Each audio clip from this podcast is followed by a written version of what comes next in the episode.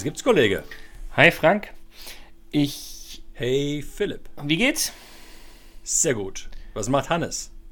Gut, wunderbar. Läuft, wächst, gedeiht. Alles wunderbar. Ja, ist das schon der Chef bei euch? Apropos Führungskräfte? Äh, ja, ich glaube äh, seit Tag null, wenn du so willst. Okay. Was treibt dich um, mein Lieber? Ja, wir haben ja schon mal über Agilität gesprochen und wir haben ja ganz viel über Führungskräfte, Leadership und so gesprochen und ich möchte mich mit dir mal austauschen über das Thema ähm, Scheitern von Agilität und äh, wie das mit Führungskräften zusammenhängt. Ich habe da so meine Meinung und möchte gerne mal mit dir widerspiegeln oder mal verstehen, was so dein Gefühl dazu ist. Ey, dann gib mir doch mal deine Meinung. Äh, für mich bedeutet Agilität und Führungskräfte, also man kann ja darüber streiten, ob Agilität jetzt top-down, bottom-up oder wie auch immer eingeführt werden muss, aber egal wie rum, ich glaube, Führungskräfte müssen aus meiner Sicht Agilität vorleben. Dafür müssen sie nicht nur sagen, hier, wir als Unternehmen wollen agil werden, das Ganze nicht mal verstanden haben, sondern sie müssen das wirklich selbst erlebt haben, selbst leben und selbst vorleben und nur dann kann Agilität wirklich funktionieren. Und ich glaube, dass viele nennen wir es mal agile Transformationen, äh, daran scheitern, dass das Führungskräfte häufig nicht können, vielleicht auch nicht wollen. Und das ist so ein Punkt, den würde ich gerne mal mit dir ein bisschen beleuchten. Also verstanden haben, einverstanden sein und dann umsetzen, ne? Und beibehalten. Ja, umsetzen ist ja genau das Leben. Also so mhm, würde ich okay, jedenfalls gleichsetzen. Okay. Ja, ja. Ähm, also ich, ich ich sehe den Punkt, den du gerade aufgemacht hast, aber gleichzeitig bereitet er mir gewisse Zahnschmerzen, muss man endlich, endlich diskutieren wir mal. Ja, nee, ja, also inhaltlich bin ich ja bei dir. Hm, doch nicht, okay. Nee, aber ich habe immer so ein bisschen meinen Punkt damit, wenn wir sagen, äh, scheitert Agilität an den Führungskräften. Hast du so nicht gesagt, aber so könnte man das ja zwischen den Zeilen lesen. Ja. ja. Und, und ich glaube, wenn wir das so sagen, dann tun wir den Führungskräften keinen Gefallen. Denn dann unterstellen wir ja, jetzt nochmal zwischen den Zeilen gelesen und dann noch ein bisschen polemisch formuliert, ihr halt da draußen seid halt zu blöd, Agilität zu verstehen, zu leben, zu machen und umzusetzen. Ihr Säckel, ihr. Und das ist ja nicht der Ansatz. Wir wollen die ja gewinnen. Ja. Und ich glaube einfach, dass ähm, viele der, der Damen und Herren, die da draußen als Führungskräfte unterwegs sind, der extrem gut, guten Willens sind und auch Böcke haben, das zu machen, aber ähm, an vielen Stellen momentan hart rangenommen werden. Und dass es nicht einfach ist für die. Weil die, die, die, die Rolle einer Führungskraft in der Agilität, die ändert sich ja total. Auf jeden Fall. So, und das ist leicht gesagt, Philipp, nur, aber wenn ich anfange, eine neue Rolle einzunehmen, dann muss ich ja äh, diese, auch diese neue Rolle für mich erst nochmal äh, verstehen und muss sie auch äh, zum Leben bringen. Ich sage nur ein Beispiel. Ne? Also ich meine, in diesem ganzen Gedöns, Agilität, VUCA und all das, was wir jetzt erleben, äh, kommen ja für viele Führungskräfte, öffnen sich ja komplett neue Lebenswelten. Auf jeden Fall, ja.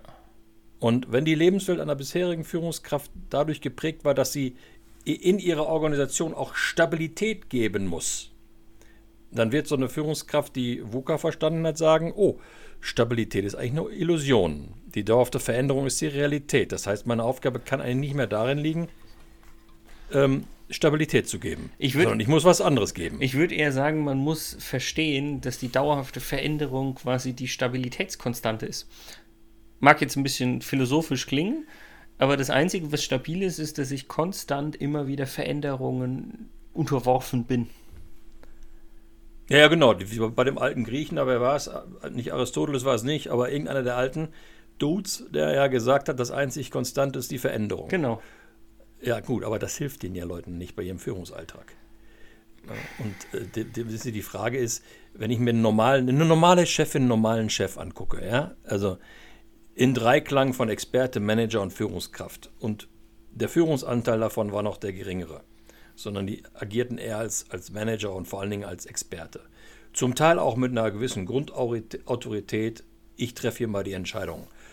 Und weniger das Team trifft die Entscheidung. Und dann leben wir plötzlich in so, in so einem agilen Kontext, wo gesagt wird, du, liebe Führungskraft, bist kein, kein alleiniger Entscheider mehr, sondern du bist eigentlich eher so eine Art von, sagen wir mal, Beziehungsmanager. Mhm. In einer immer volatileren und unbestimmten Welt äh, bist du jemand, der den Mitarbeitern Halt und Orientierung geben muss, der den, den, den sozusagen äh, das Big Picture vermitteln muss und auf, diesem, auf diese Art und Weise vielleicht Stabilität geben muss. Ja, bin, bin ich voll und ganz bei dir. Aus meiner Sicht äh, widerspricht das aber auch gar nicht dem, was ich vorhin gesagt habe, mit äh, sozusagen selbst erleben, selbst vorleben. Ich finde nur, dadurch ähm, machen wir es einen Tick konkreter, dass dieses Erleben und Vorleben einfach ein Prozess ist, der auch nicht von heute auf morgen von einer Führungskraft sozusagen umgesetzt werden kann, sondern dadurch, dass es ein ganz anderes ähm, sozusagen Mindset oder Kultur ist, die man auf einmal als Führungskraft auch an den Mann, an die Frau bringen muss, ist es natürlich sowas, was man auch nicht von heute auf morgen erwarten kann. Ähm, Nichtsdestotrotz glaube ich, und da bleibe ich bei dem Statement, dass es langfristig, wenn wir sagen, so eine agile Transformation geht ja nicht von heute auf morgen, sondern geht eher über ein paar Jährchen, ähm, dass das Ganze schon zum Scheitern verurteilt ist, wenn auf diesem gesamten Prozess ähm, die Führungskräfte sozusagen nicht auch anfangen, diese Umdenke äh, mitzuerleben und sich sozusagen zu ändern. Und dann scheitert es schon daran, weil da kann ähm, die Mitarbeiterebene oder Kollegenebene noch so viel Veränderung wollen und so viel verändern, wenn ich sozusagen darüber ähm, ja so eine Barriere habe, dann ist es irgendwie ja nicht zielführend. Genau. Und jetzt glaube ich, habe ich noch einen Punkt für mich gerade, weil ich zugehört habe, identifiziert, warum es schwierig ist. Weil wenn wir diesen, diese Rollentransformation haben der Führungskräfte, hin in eine neue Rolle oder in eine neue Lebenswelt, wie immer wir das nennen wollen, ähm, mit, mit anderen Aufgaben, mit anderen Kompetenzen, dann fallen die ja, wie du gerade richtigerweise gesagt hast, ja nicht von heute auf morgen vom Himmel, von heute auf morgen vom Himmel und ja. sind plötzlich da, sondern die müssen über eine bestimmte Zeit erlernt werden. Und ich glaube, zum Führungskräftebild alt gehörte vermeintlicherweise, ich sage es bewusst so, gehörte vermeintlicherweise auch die Illusion, die gedankliche Illusion, keine Fehler machen zu dürfen.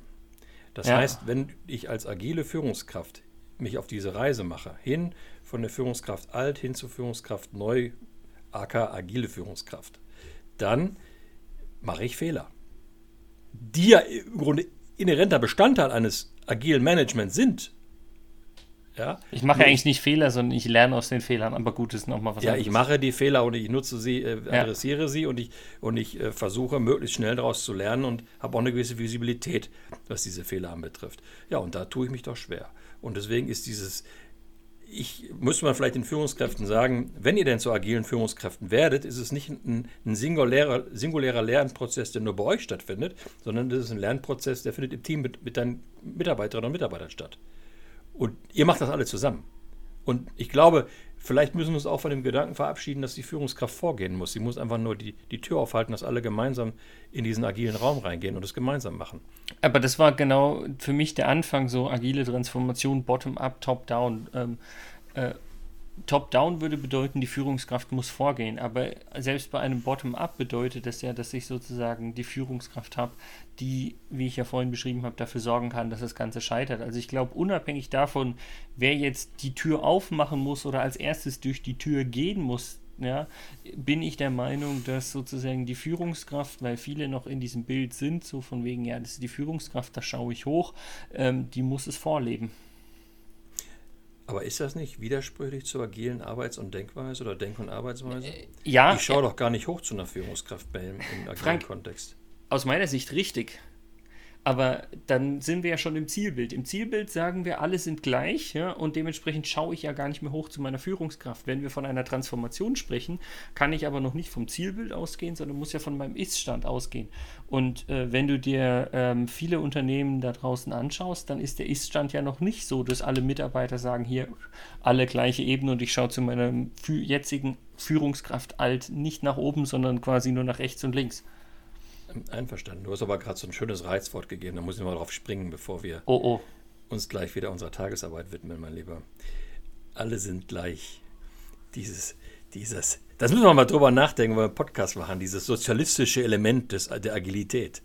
Aber das ist natürlich auch wieder ein Reizwort für die ein oder andere Führungskraft. Jetzt habe ich so lange als Chef mich nach oben gebuckelt und gearbeitet und meine Konkurrentinnen und Konkurrenten, Konkurrenten weggebissen. Mit den Ellbogen, hab, ja. Hab endlich meinen Ledersessel, den ich jeden Tag voll pupsen darf. Und mein Einzelbüro und bin Chef. Und jetzt sollen plötzlich alle gleich sein? Scheiß Agilität will ich gar nicht haben. Taucht nichts. Okay, wund liegt, wunderbares Thema. Alle sind gleich.